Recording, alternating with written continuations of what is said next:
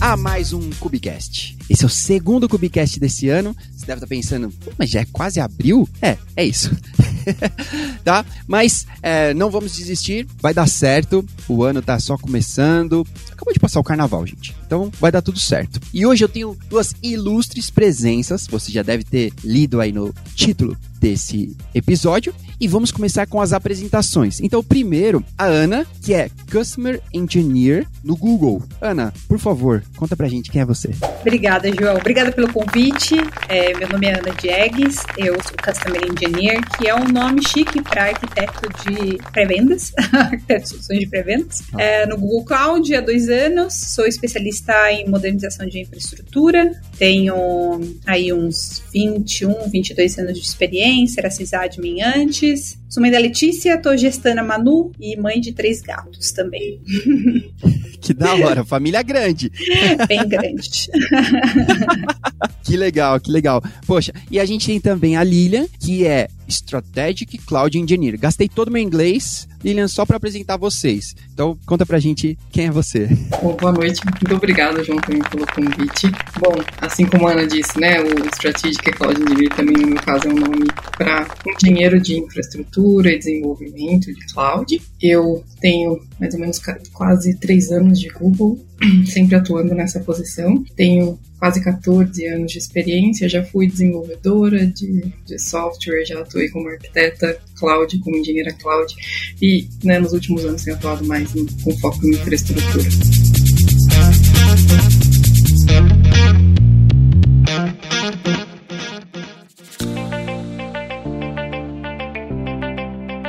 Legal, olha só, vocês já foram mais do que eu pensei, né? Eu ia perguntar depois como vocês chegaram até aí, né? Não só até o Google, talvez a gente pode começar por aí, porque tem algumas empresas que elas têm um, um sex appeal, assim, né? Ah, vou trabalhar, trabalho no Google, né? Mas ninguém é, ninguém começa já no Google, né? Não sei, provavelmente deve ter gente que comece, né? Sei lá, tem, mas sei.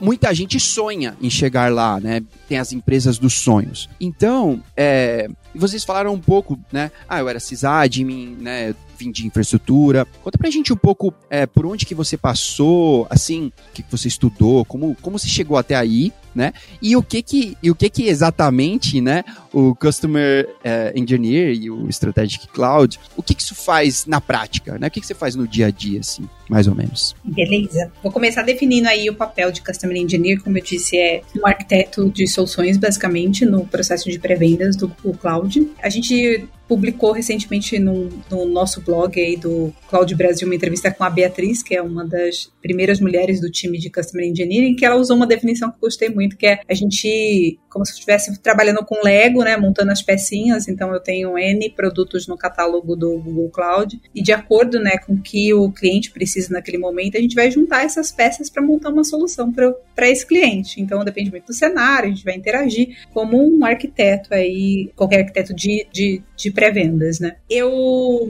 comecei muito cedo como operadora, assim, com 16, 17 anos de operadora de tecnologia para uma empresa muito pequena que fazia a parte de operações da Ambev.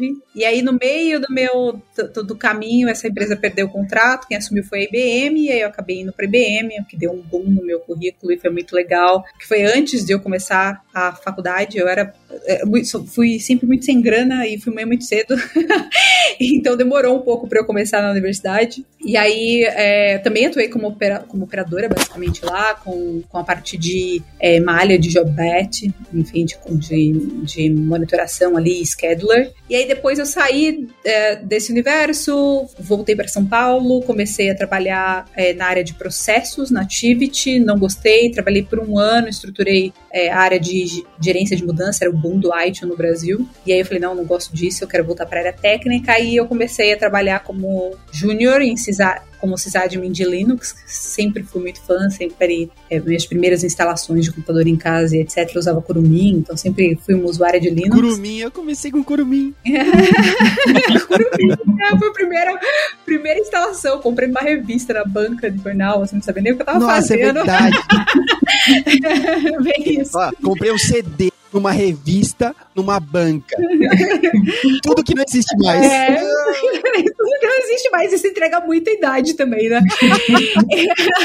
e aí uh, os desafios foram crescendo lá, super bacana. Então eu entrei como júnior, saí como sênior. Entrei para construir uma área de high-end na no Wall, no antigo Audível. Então aí eu comecei a trabalhar com Unix, né? Com com Power System, com, com Solaris, com HPUX. Na verdade, eu trouxe essa experiência né, do, de trabalhar com Power System para o UOL e formei a área de, de high-end, nesse núcleo né, que a gente chama de high-end, que trabalhava com é, classes de histórias de EMC, né, gigantesca, rede SAN e tal, coisas que que ninguém fala mais, que existe aí ainda, bastante distribuído, mas não é o hype. Enfim, e aí depois eu saí, fui para a área de engenharia, quando o UOL começou a é, criar sua própria plataforma de, de cloud privada, e aí eu vou fazer um adendo que eu e a Lilian a gente pode pedir música no Fantástico que a gente. o Google é o terceiro lugar que a gente trabalha junto e a gente trabalhou junto no UOL também. Que legal. E é muito engraçado que a gente não se conheceu no UOL, a gente se conheceu no nosso MBA. Não posso. E aí depois que a gente descobriu que trabalhava junto. Vocês foram checando. Exatamente. E aí, depois o, o UOL começou a ser um, um partner de multi-cloud, né, com AWS, com GCP, com Azure. E aí eu saí, a, a Lilian saiu do UOL, foi pro Itaú. Ela vai contar um pouco mais. Aí, acho que um ano que ela tava lá, ela me ligou e falou: Ah, tem uma vaga aqui que é sua cara, legal, né? Acho que você vai gostar. E aí eu passei pelo processo, curti, tava no momento já que eu queria sair do UOL, que não começou, não tava fazendo mais sentido para mim. Fui pro Itaú, fiquei um ano e meio na área de arquitetura de cloud lá também, que eles começaram com uma arquitetura com uma cloud privada, depois a gente começou a fazer setup de GCP, é, saí no momento que estava fazendo setup de AWS, mas em um ano e meio eu saí da área de arquitetura de cloud e fui para ser coordenadora na área de estratégia de dados apesar de não ser minha especialidade de dados, era para falar da plataforma, né, de infraestrutura, criar uma base ali para o time de dados, de ciência de dados. E aí eu recebi um convite para participar no processo no Google. Tinha recebido, na verdade, quando eu virei coordenadora. Eu falei, não, vou tentar mais um ano aqui no Saúl, vamos ver o que dá, eu quero saber como que isso vai finalizar. E em um ano, os projetos não deram tanto na velocidade que eu imaginava. Eu falei, poxa, não vai fazer muito sentido, acho que eu não vou conseguir acompanhar a finalização disso. Aí eu fui convidada de novo pro, pro projeto, para participar do processo, e super frio na barriga, né? e aí é, apliquei, enfim, acabei passando. Acabei passando no Google e na AWS, no mesmo tempo eu recebi os dois convites. Legal. Mas o Google é isso que você disse, né? É, acho que é o sonho de todo mundo, assim, que trabalha com tecnologia. Eu me identifico muito com a cultura. Legal. E aí eu tô aqui há dois anos, é, sofrendo e aprendendo e sendo feliz, não, porque o nome também pesa muito, né? Depois a gente pode falar um pouquinho disso. Mas o nome Google também traz um peso gigante que é, os primeiros meses é bem difícil de você conseguir se sentir confortável com esse arroba, assim, sabe? Sim, esse. Falei, acabei falando bastante, né? Mas é mais ou menos a minha jornada até aqui. Legal, que da hora. E eu sou formada em, tec... em banco de dados, eu fiz tecnólogo porque eu comecei muito tarde. Comecei, comecei a estudar com a faculdade com 23, depois a gente fez um, um, uma pós MBA na FGV e a Lilian, agora estou cursando é, MBA em Big Data na FIAP também. Muito legal. Começou muito tarde, eu nem vou falar sobre nada, então, porque eu nunca fui pra faculdade, então com 37. Se com 23 estava tarde, fecha parênteses. E você, Helena, como foi o seu, a sua jornada? Legal. Vou começar falando também um pouquinho do que é o Strategic Cloud Engineer, né? A Ana falou do Customer Engineer. Acho que a montagem de Legos aí é, é uma referência aí que acontece na, na minha posição também. Só que eu não atuo em pré-vendas, né? Então, no meu caso, a gente é do time de Professional Services e é projetos né, contratados pelo cliente. Então tem, podem ser diversos tópicos, né? Mas dentro do. A gente entende o problema do cliente e dentro desse problema traz uma solução. E aí trabalha, é, aí depende, claro, do que o cliente contratou. Né? Pode ser uma etapa de dar uma solução até a implementação dessa solução com o cliente. Legal. Ah, e aí o meu foco existem especialidades dentro da área, né? A minha especialidade é infraestrutura e, e application modernization, é, modernização também de aplicações aí junto, né? Como a Ana também comentou. E acho que é isso, assim, é um, um resumo da área. E a minha jornada, né? Eu comecei na faculdade, no caso, eu fiz antes da faculdade eu fiz um curso de programação assim que eu me apaixonei por programação e eu decidi fazer ciência da computação. Eu estava em dúvida entre matemática, ciência da computação, eu gostava muito de matemática. E aí me apaixonei por programação e entrei, né, e decidi fazer ciência da computação. E aí no no final, assim, da, da faculdade, eu queria trabalhar com segurança. Me apaixonei por segurança na faculdade e falei, acho que eu quero trabalhar com isso. Mas surgiu uma oportunidade de um estágio é, como desenvolvedora no UOL, né, com analista de sistemas no UOL na época, e eu acabei abraçando, né, passei no processo, entrei e me apaixonei pela área é, comecei trabalhando com a plataforma de VoIP, então desenvolvedora de uma plataforma de VoIP, misturava bastante desenvolvimento com redes e foi algo que, né, e segura, e fazer ali troubleshooting, capturar pacotes, entender protocolo e, né, então cara, eu olhei e falei, nossa, praticar tudo que eu aprendi aqui, né? Eu falo que eu fiz outra faculdade no UOL, né? Depois, uma faculdade prática, né? Onde eu trabalhei, trabalhei quase sete anos lá. Legal. Né? Eu fiquei, né, estagiária por um período, cinco meses, depois que me formei, fui efetivada e fiquei lá sair de lá especialista, assim, foi, foi uma grande parte da minha carreira e minha base na carreira. Trabalhei lá com o VoIP por alguns anos, a gente construiu a plataforma do zero, usando Asterisk na época. É, depois passei por algumas soluções internas lá usando Erlang e aí experimentei outras outros paradigmas de linguagem, né, que foi também bem interessante para minha carreira. E no final eu caí em 2011 no time de cloud, quando eles montaram lá né, a solução de Wall Cloud, a primeira solução, a primeira para o público, né, e depois teve a solução Enterprise, foi quando a gente até encontrei com a Ana lá né, no processo. E nessa solução a gente também desenvolvia toda a camada em volta né, da, da solução de cloud, então orquestrador. Foi bem legal, assim, foi minha primeira experiência com cloud. Na faculdade, meu, o meu TCC já foi focado para um predecessor de cloud, né? Então já era uma área que eu gostava bastante, computação distribuída, com acesso pela internet, né? Com acesso longe, e era algo que, que eu tinha bastante interesse. Então, quando surgiu o produto dentro do UOL, eu pedi para ir para o time, porque era algo que, que eu realmente que gostava bastante e apostava. Na época, cloud ainda era muito novo, né? No Brasil, acho que a primeira definição do niche cloud foi ainda nessa época. Né, Legal. Oficial, né? Então, eu né, queria muito trabalhar na área. É, depois de um período nessa área, em 2015, na verdade, foi bastante tempo, é, surgiu essa oportunidade no Itaú para montar a Cloud Fada, né, do Itaú, e era algo que era mais com mais foco um pouco ali em infraestrutura, engenharia, que era algo diferente do que eu fazia no dia a dia, mas que eu gostava bastante. Então, eu decidi, né, abraçar a oportunidade. Foi, tava, o time estava sendo montado ainda dentro do Itaú, acho que eu fui a terceira pessoa do time de arquitetura cloud para montar essa plataforma privada. E fiquei lá um ano e meio, mais ou menos. Então, quando a Ana entrou, eu acho que eu, acho que a gente ficou um mês junto só lá, e aí eu saí. É verdade.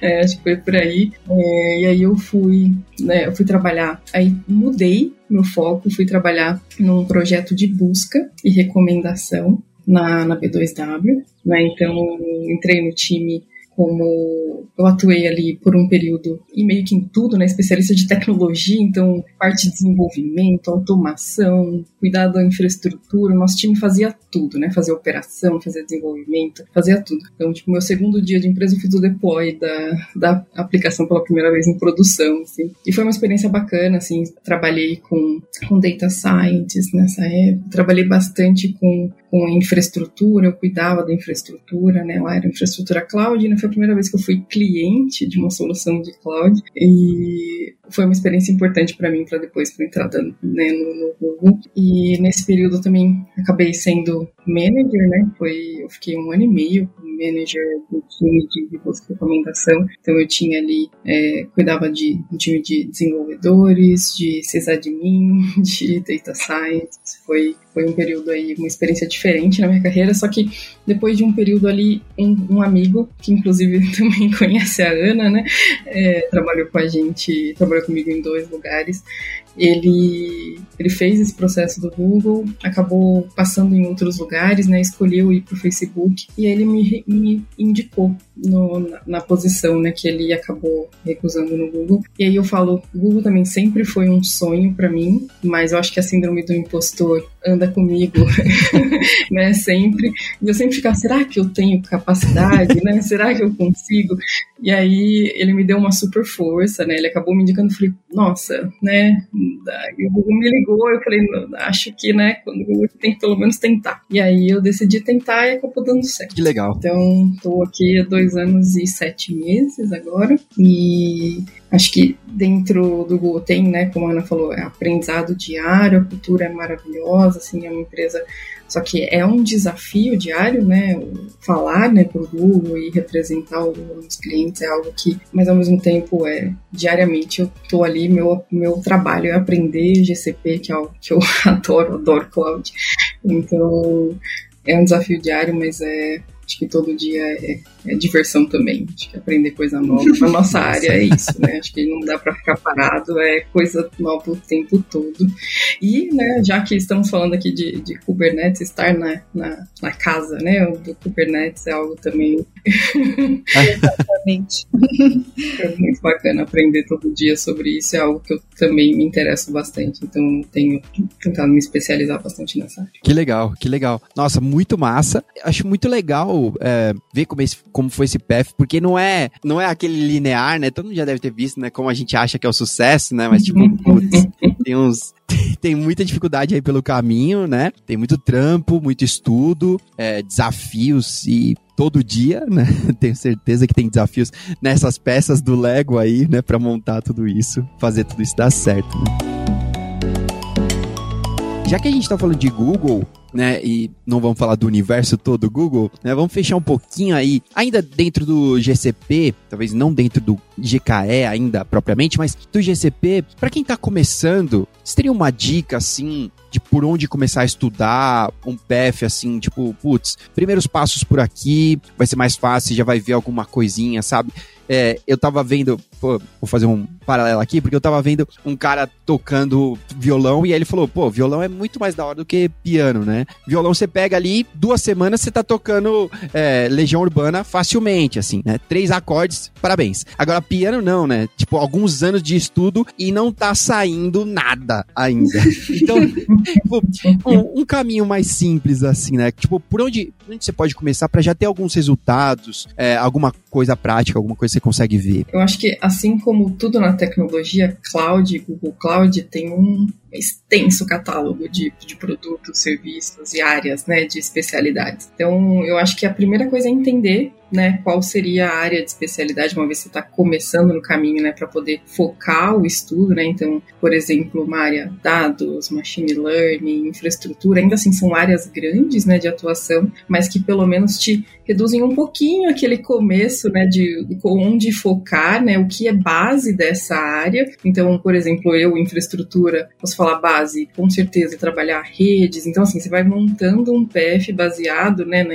no, no, na, na, especialidade que faz mais sentido para você, né? Aí vai desde aptidão, de já conhecimento prévio, de gosto, né? De tem, acho que tem, depende muito da, da do momento de carreira da pessoa e da, né, onde ela, ela aceita, se ela tá começando, né? Se ela vai aceitar ali o trabalho, iniciar como júnior e aí naquela especialidade, então começar do zero. Eu acho que esse é um ponto crucial, porque quando a gente começa a estudar algo, né, a gente começa a abrir milhões de abas e aí de repente você fala onde eu tô, o que, que eu tô estudando agora, né? Você perde o foco. Então, primeiro entender o foco que você vai ter e aí dentro daquele foco começar aí a, a construção do estudo. Eu não sei se a Ana quer falar um pouquinho mais de, de opções aí que tem disponíveis hoje, inclusive muitas gratuitas, né, para começar nesse pé. Uhum, uhum. Exatamente. Eu acho que assim, é, o que a Lilian falou tudo, né? Tem, a gente tem o representado dentro de nuvem o universo de tecnologia. Uhum. Então, acho que fechar ali um pouco do escopo ajuda você ir aprendendo, né, com consistência, enfim. E hoje, falando especificamente de GCP, o Google tem algumas plataformas, né, onde que você pode ter acesso ali tantos aos Learning Path já de especialização, enfim, quero tirar uma certificação e etc. Você vai ter isso, como a construção de uma base maior, né? Então, hoje a gente tem catálogo disponível no Coursera, ou a gente tem também é, a nossa própria plataforma de educação dentro do Quick Labs, onde tem vídeo. É legal porque tem laboratórios, então a pessoa pode experimentar aquilo que ela está aprendendo. Então, ah, a gente está falando de Kubernetes lá. Lá ele vai conseguir fazer um Kubernetes, né? É, é, é, provisionar um Kubernetes do zero, né, do jeito easy, do, no Google, aprender a fazer na esteira de deployment, e aí se ele quiser olhar a parte de segurança, ele vai ter um laboratório para fazer para discutir isso, se ele quiser é, é, olhar a integração do Kubernetes com a parte de dados, ele vai ter um, um laboratório para evoluir nesse sentido, como funcionam as ferramentas de, é, de desenvolvimento dentro do Google, né, então de construção de pipeline, então é, é, é super abrangente e é legal porque você vai consegue pôr a mão na massa ali. O QuickLabs é baseado em créditos, mas tem ali 30 dias free, que a pessoa consegue fazer um cadastro. E tem muita conteúdo também já classificado free. Tem free tier, né? O próprio GCP né? Assim, uhum. Exatamente, tem o próprio free tier no GCP que você pode também usar a plataforma para fazer seus deploys lá, tem quantidade de crédito. E tem uns produtos que são livres forever ali que pode experimentar. Então acho que seria legal começar por aí, né? Dar uma olhada no canal oficial do YouTube, do YouTube olhar as plataformas que tem o conteúdo. Aí acho que isso dá uma amplitude de, de, de visão fecha o escopo, escolhe um caminho ali, um learning path e pode seguir. Acho que esse seria o caminho mais tranquilo aí de seguir. Eu acho que é super importante a prática. É. Não só ficar na teoria, praticar. Porque é a hora que você acho que aprende de verdade, né? A hora que você vê que não tem só caminhos felizes, né? A hora que você pega um problema, tem que uhum. fazer ali um troubleshooting, analisar, e eu acho que aí você acaba absorvendo melhor o conhecimento. Exatamente. Que no dia a dia nem a maior parte das coisas não é tão linda quanto tá no YouTube, né? Ou no Medium. Exatamente. nem tudo é tão lindo. é, eu falo, documentação acaba sendo muito um caminho feliz, né? O caminho tudo der certo, se você tiver nesse padrão, né, tudo vai funcionar uhum. dessa forma. Mas às vezes você precisa customizar algo, às vezes tem uma necessidade muito específica né, do seu negócio, da sua empresa, que às vezes não vai pelo caminho padrão, né? Aí, Legal. Aí às vezes nem sempre tudo tá documentado, né? Tem que... Exatamente. legal, legal. Mas certificação também é, é, uma, é uma boa para quem não sabe por onde começar o PF da certificação e aí já tirar a certificação pode ajudar a abrir portas aí também no mercado. Legal, legal. Olha, então falamos aqui um pouco de quem tá entrando nessa, né? Aí agora eu quero falar um pouquinho sobre quem tá mais ou menos na metade, quem já tem coisa rodando e tudo, porque a gente ainda vê uma grande adoção ainda, né? A gente ainda tem muita gente com Primes. Aqui na GetUp eu atendo muito. Talvez 50% dos clientes aqui nós é on Primes, né? Então ainda tem uma, uma pá de gente que ainda tá indo para a nuvem. E tá muito mais simples. Se a gente pegar a nuvem, a nuvem que vocês começaram no UOL, né? Nessa mesma época eu tava na local web também, né? Eles são concorrentes ali, estavam nessa mesma época. Não é a mesma nuvem, gente. Não é a mesma coisa. As coisas se modernizaram muito. Mas está muito mais simples, né? Hoje, você criar ambientes, né? O próprio Kubernetes, criar um, um, um cluster, é, tudo é muito mais simples. Mas eu vejo muito a gente priorizando disponibilidade, então SLA, resiliência e tudo mais, mas a segurança está completamente precarizada. É, como chamam os caras? Lapsus? Se eu não me engano, é esse o nome do grupo, né? Por favor, não vai hackear o Copycast, gente, pelo amor de Deus. É, só tô contando. É, é, mas, tipo, segurança está ficando precarizada, né? Ou, na verdade, talvez no roadmap, né? Ela esteja sendo preterida. Tipo, não, primeiro vamos deixar disponível e aí a gente vai resolvendo as coisas de segurança. Você mesmo falou que se apaixonou por segurança é, e tudo. É, eu queria saber que dicas vocês têm, né? Eu sei que o Google tem o Security Command Center, né? Que ele já vai dar, já vai te, te lembrar de algumas coisas que você esqueceu. Exatamente. ou de propósito ou não. Então, eu queria saber o que mais que a gente pode fazer além disso, ou talvez, sei lá, habilite nesse momento, para o episódio, vai habilitar o Security Center para você poder ver é, o que mais a gente pode fazer assim. É, a gente até teve um outro episódio anterior, né? Que é, é, difícil. Eu entendo também as empresas que é difícil ser security first. Tá bom, mas eu também preciso lançar o produto. Também tenho time to marketing, sei lá. Tem uma balança aí, né? Como isso na prática, assim, não sei. Você soluções, me ajudem. eu acho, assim, que antes, né, eu acho que, assim, problemas de segurança no geral, acho que através, é um momento crítico para o mercado como um todo, independente se, se o cliente já está na nuvem, se está num ambiente híbrido, se permanece no on-prem, etc, porque os ambientes são mais complexos hoje, né, e a gente tem uma arquitetura é, mesmo que o cliente tenha lá seu monolito e etc, né? É, as arquiteturas são mais complexas hoje e antes, e aí eu vou falar por mim, a Lilian manja muito mais de segurança do que eu, depois pode complementar, mas as empresas onde eu passei, segurança estava muito voltada para a proteção do perímetro. Então era um time que trabalhava muito com o time de network ali, tô com meus firewalls atualizados, tem uma camada, né, uma, uma DMZ aqui interna e tal, eu tô seguro. Basicamente isso, um ou outro feature de banco de dados que eu, que eu olhava para as técnicas mais comuns de ataque, tentava proteger ali e estava tudo certo do ponto de vista de segurança. Hoje a gente tem N formas né, de ataque e, e evolui né, para e passo ali com a evolução da tecnologia do outro lado. Então, a segurança fica muito mais complexa porque você precisa entender, é, olhar para todas as camadas, né? Todas as camadas, desde o usuário, enfim, o perímetro continua lá, as camadas de dados, de autenticação, de autorização, das aplicações, enfim, né, do seu, da sua esteira. Então, o ideal, é óbvio, a gente tem o time, o time to market, mas o ideal é que eu realmente pense em segurança como parte do meu processo de desenvolvimento, do processo de implementação, e que eu já traga melhores práticas, pelo menos. Não preciso estar lá no, no mundo é, idealístico do, de, de, segurança, mas que pelo menos as melhores práticas do mercado já começa a trazer desde o do, do início zero ali. Então, tem umas boas práticas aqui que é assim, ah, não usa VPC default, vou construir né, a minha rede do, ali do zero, não vou expor IP, é, IP é, público, de repente, que são todas essas, é, é, é, essas validações que o Security Command Center vai olhar, N outras. Uhum acaba virando um quase um nó. A Lilian vai brigar comigo, mas é quase um NOC do passado, assim, que é realmente a concentração é, de informação de tudo da saúde do seu ambiente GCP ali. Uhum. Só que ele vai concentrar aquilo, é, N informações da infraestrutura, mas conforme você vai habilitando as ferramentas de segurança, ele também vai trazer essa visão. Então, ah, vou, vou falar algumas aqui, por exemplo, a gente tem uma API de DLP que é para proteção contra a extrafiltração de dados. Então, é um data discovery que eu posso tomar ou não uma ação a partir dali. Então, tem uma, um dado PII, um dado classificado, qualquer ação que acontecer onde eu plugar essa API, eu vou ser notificado. Eu posso estar lá, plugar isso no Security Command Center, acaba virando né, uma tomada de decisão ali, posso orquestrar uma tomada de decisão. A gente tem o Beyond the Corp, que é a nossa ferramenta ali de Zero Trust, justamente para falar de identidade, autenticação, autenticação de device e tal. Então, o ideal é ter, pegar um framework né, de segurança e respeitar todas as camadas, né, do início ao fim, não só perímetro, e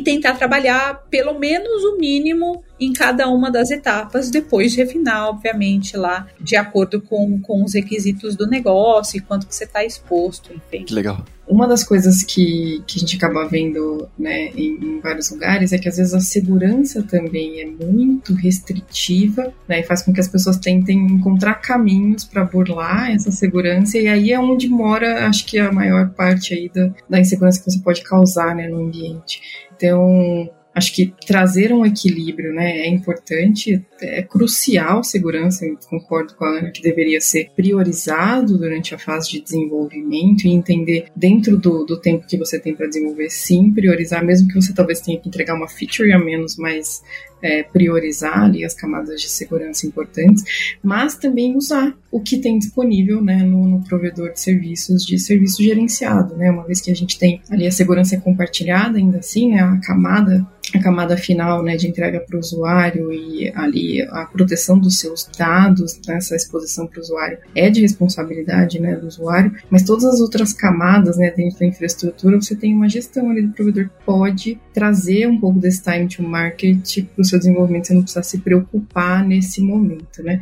Acho que o Security Command Center é uma ferramenta super completa para ajudar nesse processo, mas ele vai te mostrar o pós, né? Então já aconteceu. Então você toma é, é, com certeza uma camada né, de, de proteção para que você, se acontecer, você identificar o mais rápido possível e mitigar, né, resolver aquele risco. Mas ainda assim é necessário tomar outras ações, né, além de não só habilitar o Security Command Center, mas também ter ações né, de pré-entrega daquela solução. Então acho que falando de Kubernetes, a gente tem, acho que a, a Aninha comentado Binary Authorization, né, o, o Binary Authorization é uma camada ali que você implementa no seu pipeline né, de entrega da, da aplicação do Kubernetes e ele, ele precisa de assinaturas durante o pipe e se coloca, só, só consigo fazer o deploy dessa aplicação se ele passou pela etapa aqui de, de validação da imagem, se ele passou por essa etapa de, de validação de teste unitário, por essa etapa de validação de teste de segurança. Se ele não recebeu todas essas assinaturas, eu não vou aceitar o deploy. Né? Então você configura isso no Kubernetes, aí você coloca de alguma forma, você consegue distribuir isso em diversos times, configurando isso no seu pipeline, né? Então não precisa todo mundo trabalhar isso, você faz isso uma vez ali, né, para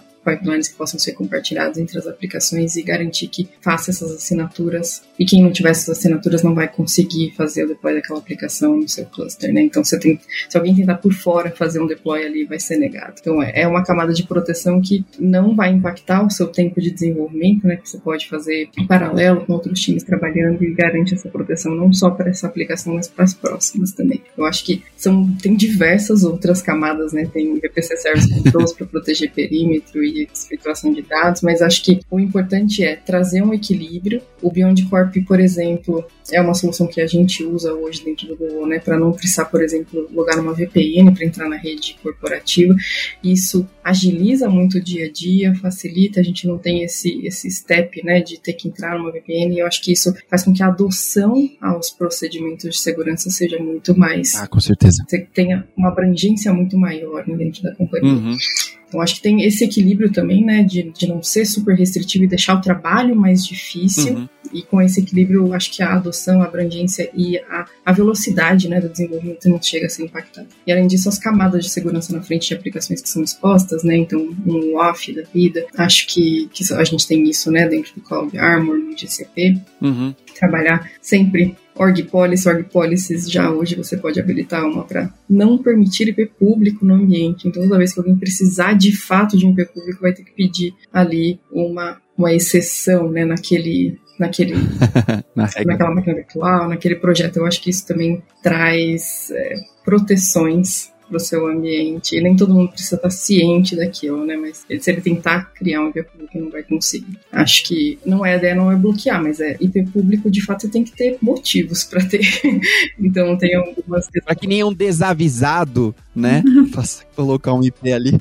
É, ou às vezes o comportamento default é colocar um IP público, entendeu? E aí, às vezes, uhum. tipo, vai ali pelo default, next, next, e aí, então, você protege esses cenários. Legal. Né? Tem que pensar bem, de fato, preciso realmente de um IP público aqui, né? Não tem outras, outros, outras formas de usar, não posso usar um NAT se eu precisar só sair pra internet. Na exposição, posso colocar um load balancer na frente, o load balancer sim, tem um IP exposto. Então, acho que isso traz também essa, essa análise na hora de colocar e não vai simplesmente pelo caminho mais fácil, né, que é colocar um IP público para expor o serviço. Legal, legal, que da hora. tá bom, que da hora.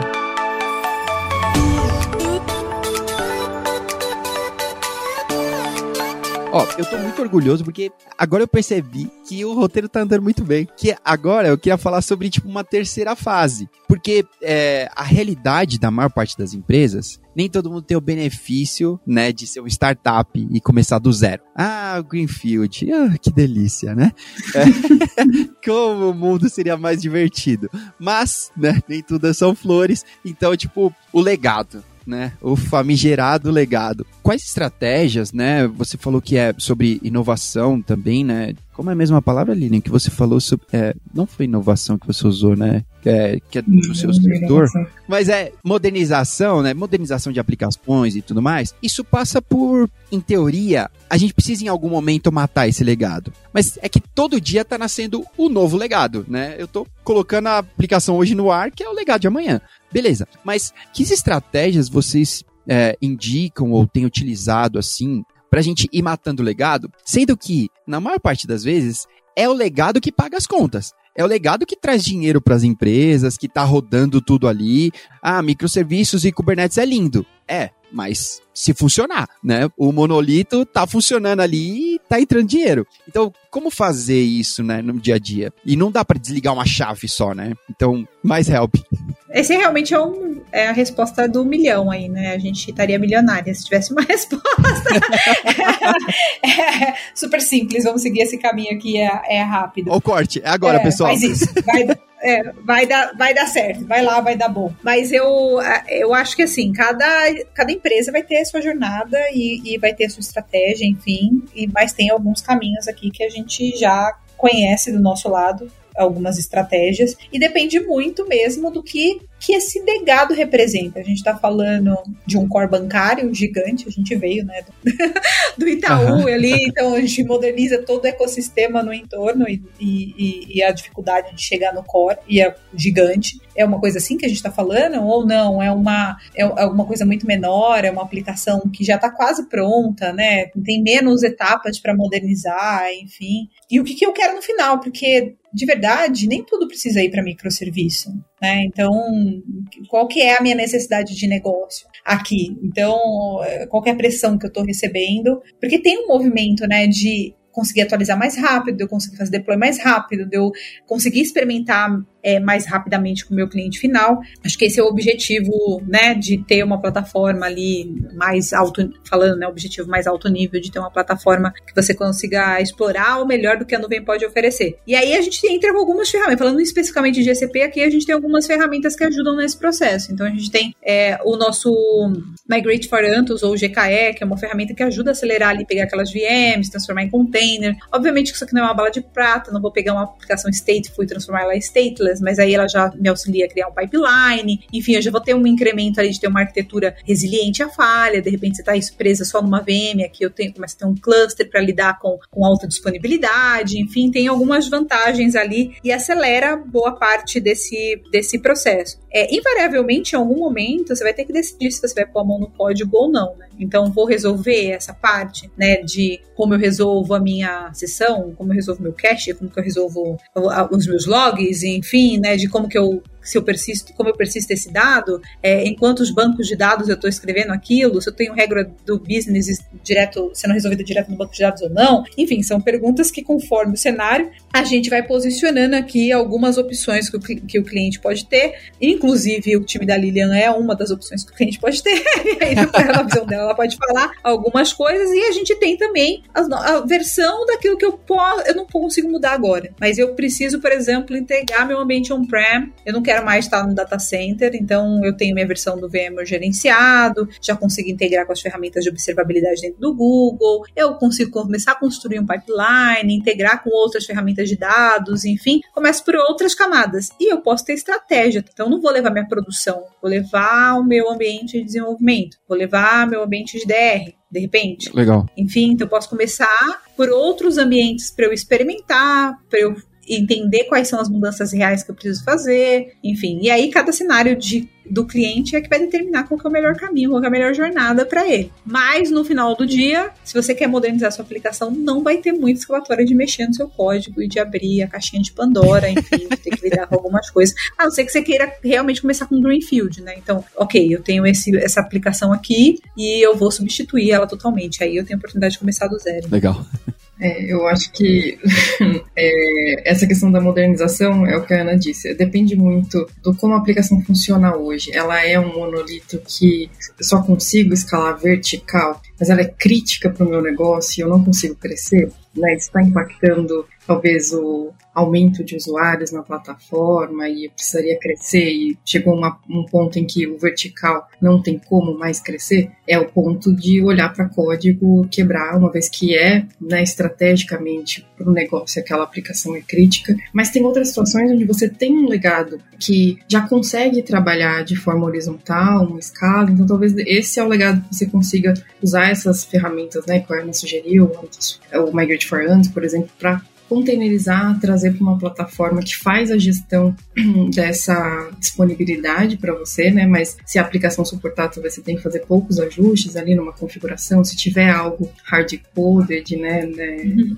Se tiver ali alguma configuração específica da, da plataforma, de, da, da infraestrutura, então depende ali de um hostname, é, tem um IP configurado direto, né? E não um nome. Então, acho que esse tipo de ajuste é mais pontual, é, é algo que pode te trazer um super benefício já na, na, e pode ser considerado uma modernização, né? Não é um rewrite, mas é uma modernização. Está mudando a plataforma, está levando para um lugar, para algo que vai gerenciar e vai te trazer aí um benefício operacional. Lilian, configuração específica foi um nome muito suave para gambiarra, né? Então, você foi muito política e parabéns, adorei. Configuração específica.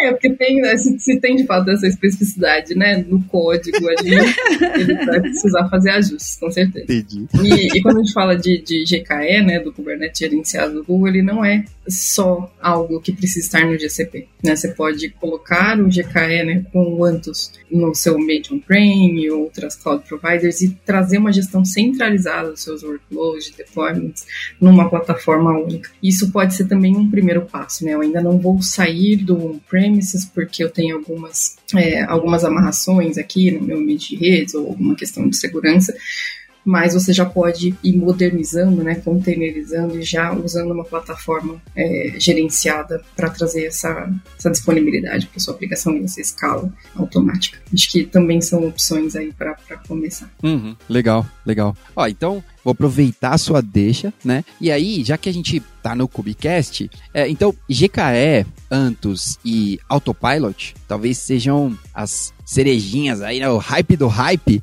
né? que a gente tem de mais, mais aí. Mas é, o que mais vocês teriam de dica, assim, pro pessoal que quer estudar, dar uma olhada num, num plus, assim, né? Por exemplo, eu acho que não é de conhecimento público geral, né? É, é, é, público, mas não é de conhecimento geral que você pode rodar um GKE no seu on-prem com Antus. Que outros segredos você pode nos revelar assim, ó? Tipo, olha só, rode aqui.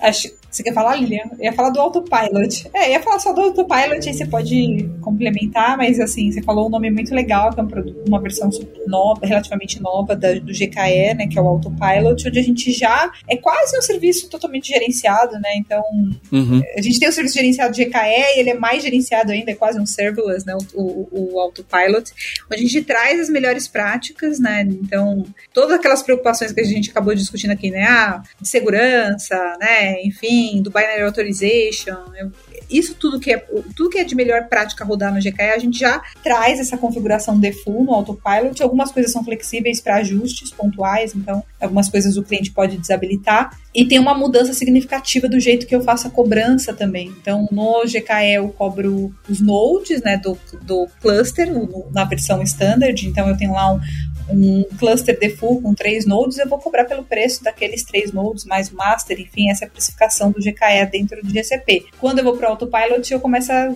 a ter uma cobrança no nível do pod, né? Então, se eu tenho uma demanda, é, uma sazonalidade ali significativa, que eu tenho uma redução de demanda na madrugada etc., eu também tenho uma economia financeira atrelada. Acho que a Lilian pode falar um pouquinho dos outros produtos e das outras novidades aí, até porque a Lilian é uma referência dentro do, do GCP para GKE, é a pessoa. Quando a gente fala de Kubernetes para América Latina, essa é a, é a mina. Olha aí, que da hora, hein?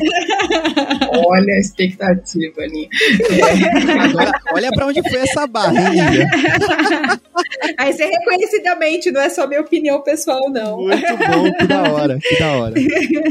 Não, mas eu acho que né, a gente tem, não tem muito tempo aqui né, para explorar, mas é, o autopilot, eu acho que o ponto importante de decisão é o quanto o cliente quer customizar né, a solução. Uma vez assim, o GK é uma solução gerenciada, então ele não vai, não faz sentido ele customizar customizar tudo, né? Então, por exemplo, vai trabalhar, vai customizar a solução de DNS dentro do GKE, vai customizar a solução de roteamento dentro do GKE, e aí você vai perdendo a gestão, né? Você vai perdendo essas é, a, uhum. Ou que você tem de vantagem, né, na solução gerenciada. O autopilot ele traz camada adicional de gestão, né? Mas ele te tira um pouco, se você precisar de uma super customização, né? Você não vai ter é, essa customização. Então depende do, do, objetivo do cliente, do conhecimento que ele já tem né, para fazer a operação de GKE, é essa escolha. Né? O, o autopilot para ambiente de desenvolvimento, por exemplo, pode tirar um, uma carga operacional aí do time para focar no ambiente de produção, talvez onde ele não tenha que ter toda essa customização, e no ambiente de produção ele pode ali fazer um, um fine tuning que é algo mais customizado para o objetivo dele. Acho que o antes, como eu comentei, né, é, é uma solução para expandir essa o expertise, né, que a gente tem dentro do em fazer a gestão de Kubernetes para outras plataformas, né, não só on-premise, mas também outras outras cloud providers, né, pode e, e, a vantagem é trazer a centralização, né, usar a gestão de configuração em um lugar só, né, colocar padronizações no seu no seu deploy, usar outras, né, tem imagens adicionais disponíveis, né, usar para fazer o deployment do seu on-premises também. Né? Então, acho que traz algumas vantagens aí. Além disso, né, dentro de, da solução, nem é especificamente é, é específico de Kubernetes, né, a solução de Service Mesh, dentro do antes, né, chama o antes Service Mesh, e o Service Mesh é o, o Istio, né, gerenciado do nosso lado, então dentro do Service Mesh você consegue montar, né, um, um mesh da, das suas aplicações no Kubernetes, usando aí o antes Service Mesh, fazer também um cluster distribuído, é, vários clusters distribuídos, então você coloca só clusters em regiões diferentes e faz o deploy da sua aplicação em multi-clusters para trazer mais disponibilidade para sua aplicação aplicação, então distribui horizontalmente a sua aplicação em diversos clusters, né? Isso você pode especificar clusters por uh, alguma requisição específica. Então esse cluster aqui é, são as aplicações mais críticas que demandam mais disponibilidade. Então esse grupo, na verdade, de clusters eu vou deixar multi-região. Então as aplicações aqui sempre vão ser distribuídas multi-região porque são as de maior criticidade no ambiente. Esse outro cluster é um, esse outro grupo de clusters é um cluster não necessariamente distribuído regional, porque são aplicações que têm menos criticidade para o ambiente. Então, com isso, você já, né, estratégia ali de alta disponibilidade, disaster recovery, você já pode resolver, inclusive, com essa distribuição, né, de clusters multi-região. Que da hora. Hoje, dentro só do GCP, mas com o mesh formado né, entre aplicação, é como se você tivesse um cluster só mesmo, distribuído em, diversas, em diversos clusters. Além disso, com o, o Service Mesh, né, o Envoy, na, nos, adicionado aí nos, nos seus pods, você tem todo um controle de tráfego, observabilidade, uhum. já integrado e já pronto, né? Uh, acho que poder adicionar ali split de tráfego, é, entender se você, né, a hora de fazer um deploy, seguir uma boa prática ali de, de fazer um, um aumento gradual de request para aquela nova versão, para entender se tem se alguma falha, se tem algum, alguma falha naquela nova versão e poder uhum. fazer um rollback rápido e sem impactar todos os seus usuários. Massa. É, trabalhar, né, circuit breaker na sua aplicação para, né,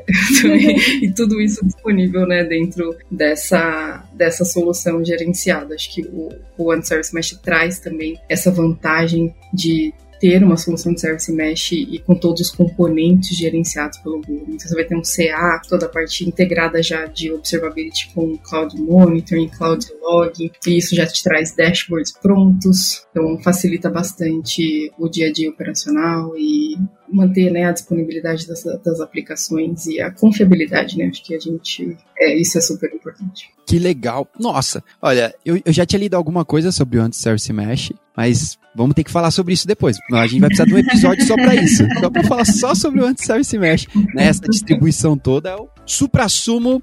Eu não sei o que vem depois de supra-sumo, mas tá em cima disso, tá bom? É a nata do supra-sumo. que da hora, que da hora. Olha, o papo tá muito da hora. Vamos, vamos marcar uma, um segundo episódio pra gente poder falar um pouco mais sobre esses detalhes. Mas, pra gente terminar e pro pessoal poder relaxar também, a gente sempre no final do episódio tem nossas recomendações uma coisa que você tenha assistido, ou que você esteja lendo, ou que você gostaria, ou sei lá, qualquer coisa. A gente já recomendou de hambúrguer a vídeos de cabras. Então, é, eu gostaria de ouvir de vocês uma recomendação. Então, vocês podem perceber que o, o espectro aqui é bem grande, tá? Então, uma recomendação para quem tá ouvindo aí, né? Para de repente poder relaxar um pouquinho a mente, esquece uns 5 minutos sobre Kubernetes. Então, o, que, o que vocês gostariam de sugerir aí para quem tá ouvindo aí? Nossa, se você matou a minha indicação, porque eu ia sugerir justamente a plataforma de treinamento do Google Cloud. é... Não, mas pode, pode ser de TI também, claro. a pessoa, a pessoa é, pensou 100% do tempo ali no, em, em, em, em, tecnologia, né? Eu acho que é uma plataforma legal que, que assim, tá junto com o Quick Labs, né? Ela ela é implementada dentro da nossa plataforma de training, que é o. Eu, eu vou falar aqui, depois as pessoas podem procurar também no Google, se for colocar Google Cloud Training, você vai achar, mas é o, é o cloud.google.com/training é a nossa plataforma de treinamento, tem muita coisa free lá, muitos vídeos explicativos, lá você vai conseguir sair para todas as outras plataformas de treinamento, então, Legal. ah, eu quero fazer laboratório, então você vai conseguir experimentar, por exemplo, o One Service Mesh, mesmo que você não saiba nada do zero, vai ter lá um guia para você, para o laboratório, como que você faz isso, como que você implementa pipeline, como que você implementa as camadas de segurança, etc. O legal é que é do jeito que a Lilian falou, que é hands-on, pondo a mão na massa, então a pessoa acaba gravando e entendendo mais, Uhum. mas tem as literaturas também, os vídeos que dá uma base, que dá contexto para aquilo que eu estou executando, para não só sabe, sair executando sem saber o que eu estou fazendo, né? Então complementa as duas, as duas visões. Legal. Acho que é isso. Eu posso dar dicas também de maternidade, porque agora eu tô no oitavo mês de gestação, então se as pessoas quiserem né, assistir o Renascimento do Parto no Netflix, enfim, essa é minha vibe agora, então tô consumindo muita informação sobre bebês.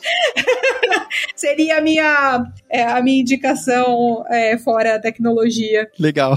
Da prática que eu não sigo, né? Que eu tô consumindo ainda muita informação no trabalho, preciso começar a desligar. legal, legal. Massa. É, eu também, né?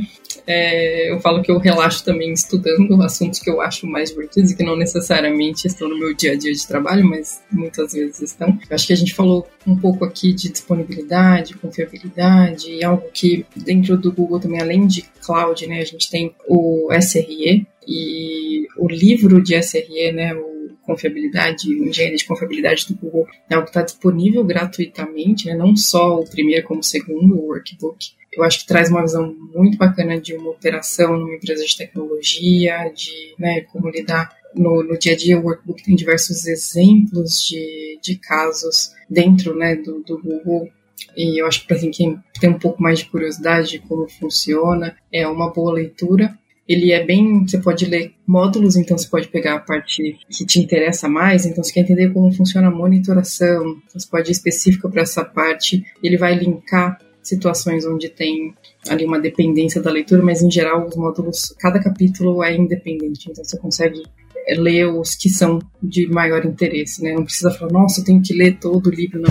Direcionar ali a sua análise. Então, acho que essa é uma recomendação técnica, né? E uma que não é necessariamente técnica, mas que é super importante para a tecnologia, é o inglês. Né, acho que a maioria desses conteúdos, inclusive, né, que a gente falou, Quick Labs, os materiais de treinamento, uhum.